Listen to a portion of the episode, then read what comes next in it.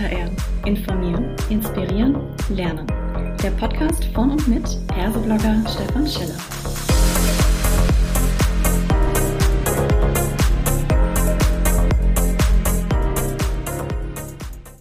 Hallo und herzlich willkommen zu einer weiteren Ausgabe von Klartext HR. Heute habe ich mir den Simon Marquardt mit ans Mikrofon geholt und wir sprechen zum Thema Coaching für alle Mitarbeitenden HR zahlt. Hallo Simon, schön, dass du da bist. Magst du dich kurz selbst vorstellen? Hallo Stefan, sehr gerne. Ich bin, wie du schon gesagt hast, Simon Marquardt. Ich bin Gründer und Geschäftsführer der Kölner ähm, Online- und Performance-Marketing-Agentur äh, Traffic Design und wir beraten unsere Kunden im ganzen Bereich Online-Marketing sowohl strategisch als auch operativ und äh, sind aktuell knapp 45 Leute. Ja, und heute reden wir über das Thema Coaching. Genau, das ist ganz spannend, weil wir eben nicht über Performance Marketing reden, was ja auch ein spannendes Thema wäre, sondern du bist auf mich zugekommen, weil ihr ein recht spannendes Konzept unter dem Motto Coaching für alle bei euch eingeführt habt. Was genau war denn der Auslöser und was können wir konkret darunter verstehen? Ja, genau. Also ich glaube, was ja sehr verbreitet ist, ist ja das Thema ähm, Coaching für Führungskräfte. Das kennen die meisten Leute ja schon. Mhm. Ähm, und du hast es ja gerade schon gesagt, es ist halt eher das Thema Coaching für alle. Das bedeutet, wir haben für uns äh, ähm, ja, also ich habe ein Unternehmen äh, in unserem Bekanntenkreis oder unserem, unserem Dunstkreis, äh, die das äh, schon tatsächlich ein bisschen länger machen aus einer ganz, ganz anderen Branche. Und ähm, schon sehr lange hatte ich bei mir im Kopf den Gedanken, dass es ähm, eigentlich auch sich positiv aufs Unternehmen auszahlen müsste, wenn man ähm, auch die operativ Mitarbeitenden, äh, operativ arbeitenden Mitarbeitenden ähm, in das Thema Coaching integriert. Und mhm. ähm, nach einiger Zeit habe ich mich ein bisschen dazu durchgerungen, da mal einen Testlauf zu machen und äh, der war sehr positiv. Okay. Und Coaching, das ist jetzt ja auch kein feststehender Begriff. Äh, im, Im Sinne von Weiterbildung wird ja heute auch Coaching genannt. Führungskräfte werden als Coaches deklariert, was ja auch immer sehr, sehr schwierig ist. Was genau ist denn dieses Coaching? Geht es um Persönlichkeitscoaching oder ähnliches? Also ich glaube, das ist echt tatsächlich ein sehr, sehr wichtiger Punkt, dass man das ein bisschen abgrenzt, weil äh, optimalerweise findet ja wirklich in jedem Unternehmen Coaching statt ähm, und das dann ein Coaching des Vorgesetzten oder des fachlich Erfahreneren mit dem äh, fachlich nicht so Erfahrenen. Das haben wir natürlich auch, aber bei uns geht es ganz explizit darum, dass wir externe, professionelle Coaches haben, die als Coach oder auch Mentor die Mitarbeitenden unterstützen und ähm, die ähm, Themen, die da äh, besprochen werden, ähm, sind eher die softeren als die fachlichen. Mhm. Und wie äh, läuft es konkret ab? Ähm, ist das was, wo ich sagen muss, hey, ich hätte gern so ein Coaching und dann sagt ihr ja und dann, oder wird vorher schon definiert, was genau gecoacht werden soll? Wie ist da der Prozess?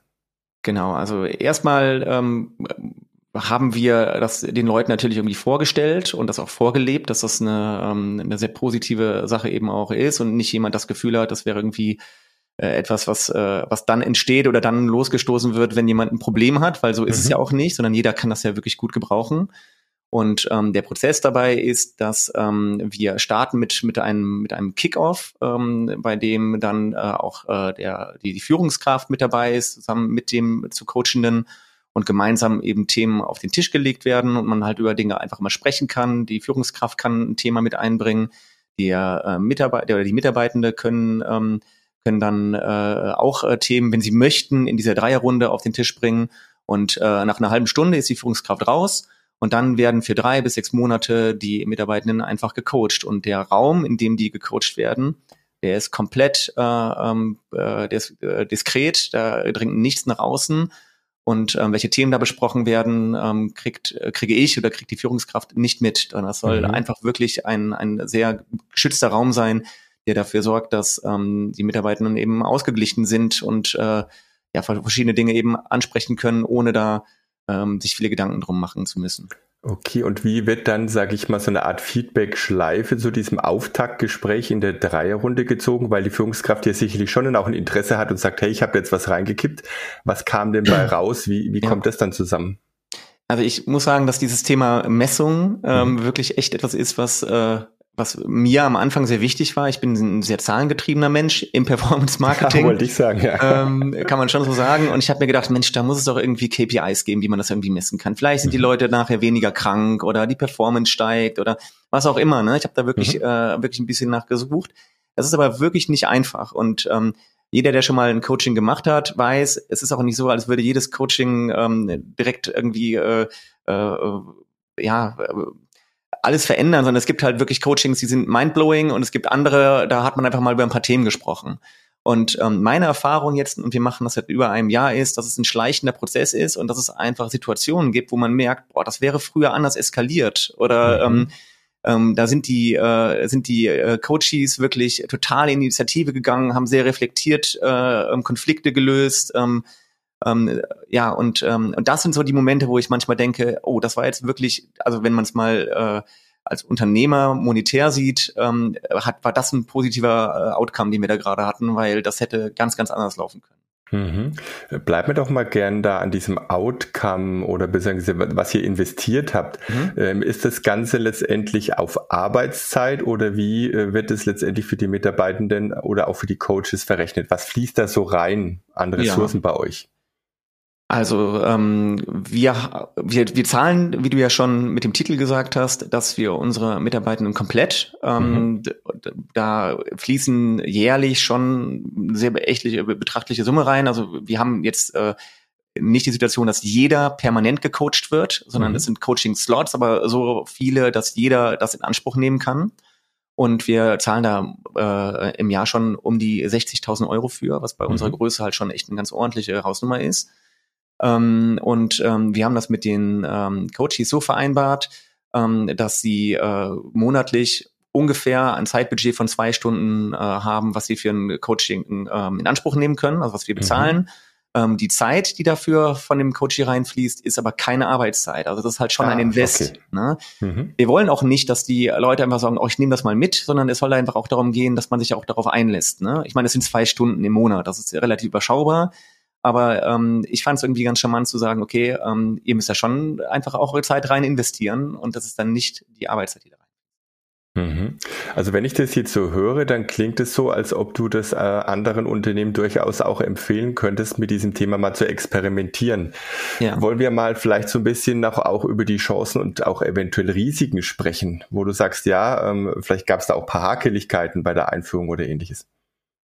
Ähm, ja, sehr gerne. Also wenn wir vielleicht mal über die Chancen sprechen, oder ja. du hast gerade eben das Thema KPIs gesagt, was, was habe ich mir davon versprochen oder was habe ich auch gemerkt, was dabei herausgekommen ist? Ähm, äh, ich glaube, das Thema Unternehmenskultur ist ein ganz wichtiges. Es geht mhm. gar nicht nur um die einzelnen Personen, die, ähm, die natürlich super stark aktiviert werden. Also das würde ich halt einfach am allermeisten festhalten, ähm, dass ähm, also dieses Beispiel, was ich eben meinte mit Konflikten, jetzt doch nochmal kurz auf den Einzelnen bezogen, der dann zu mir kommt und sagt, das und das stört mich mhm. und ähm, sich nicht darüber beklagt oder auch irgendwie mit den Kollegen darüber spricht oder es entsteht eine schlechte Stimmung, sondern sagt, ich habe darüber nachgedacht und ich habe die und die Lösung dafür. Ich möchte das gerne ändern.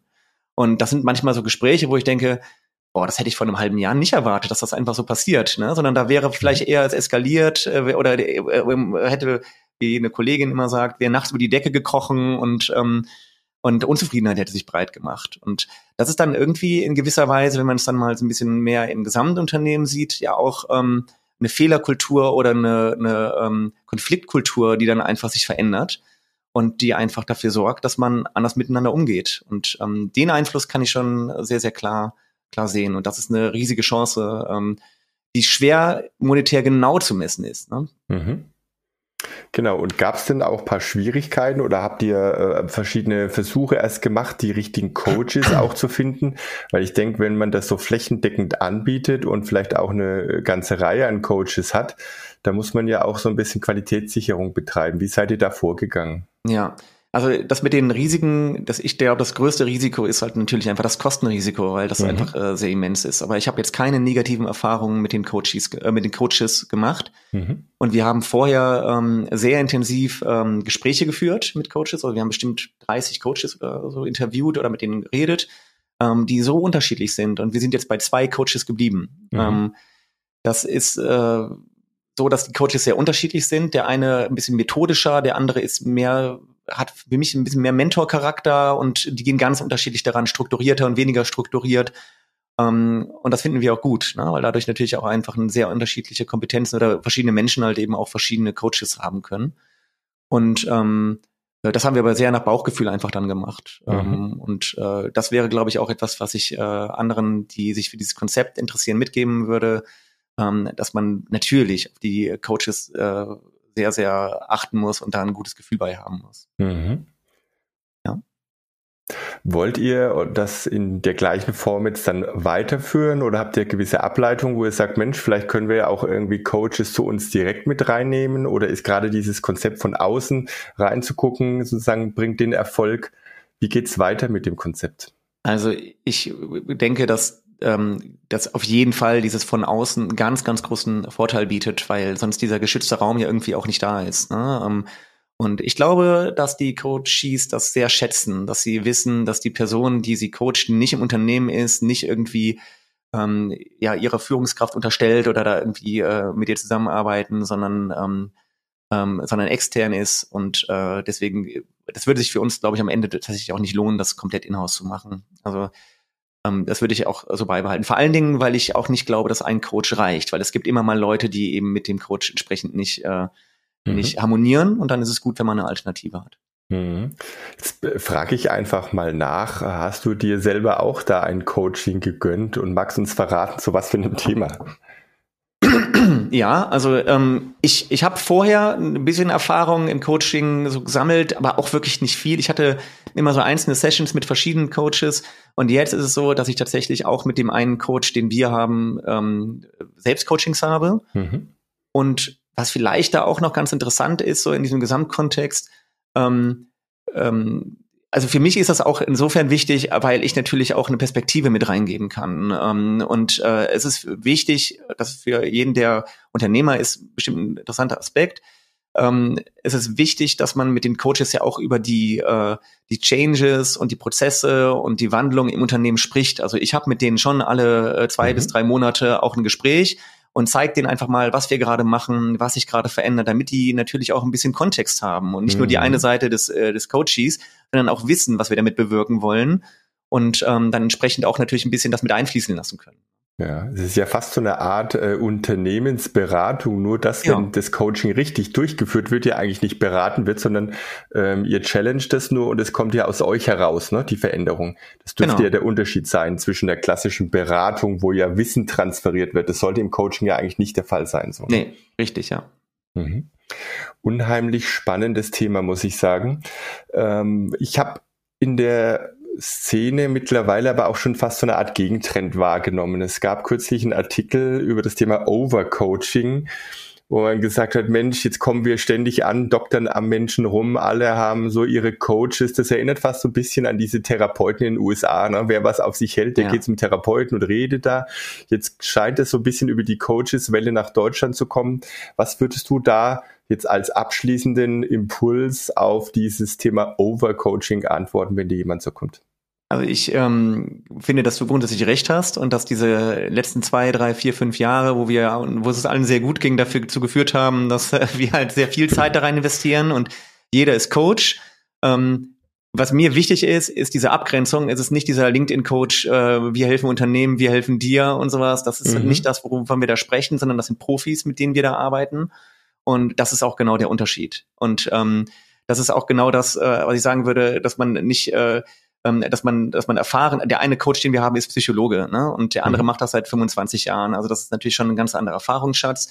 Und ähm, wenn jemand Interesse an diesem Konzept hat, dann würde ich auch äh, ähm, ganz klar empfehlen, da auf Erfahrung zu setzen und ähm, ohne es respektierlich zu meinen, nicht irgendwie einen Anfang 20-jährigen Coach zu nehmen, der deine Prozesse optimiert. Darum geht es dabei ja nicht. Ne? Mhm.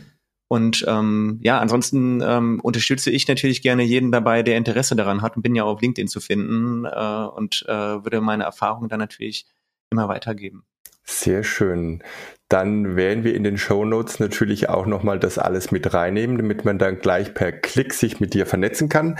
Ich sage erstmal ganz herzlichen Dank, lieber Simon, für die spannenden Einblicke. Ich könnte mir durchaus vorstellen, dass der eine oder die andere da ganz inspiriert ist und auch für sich das mal ausprobieren mag. Das würde mich freuen. Danke.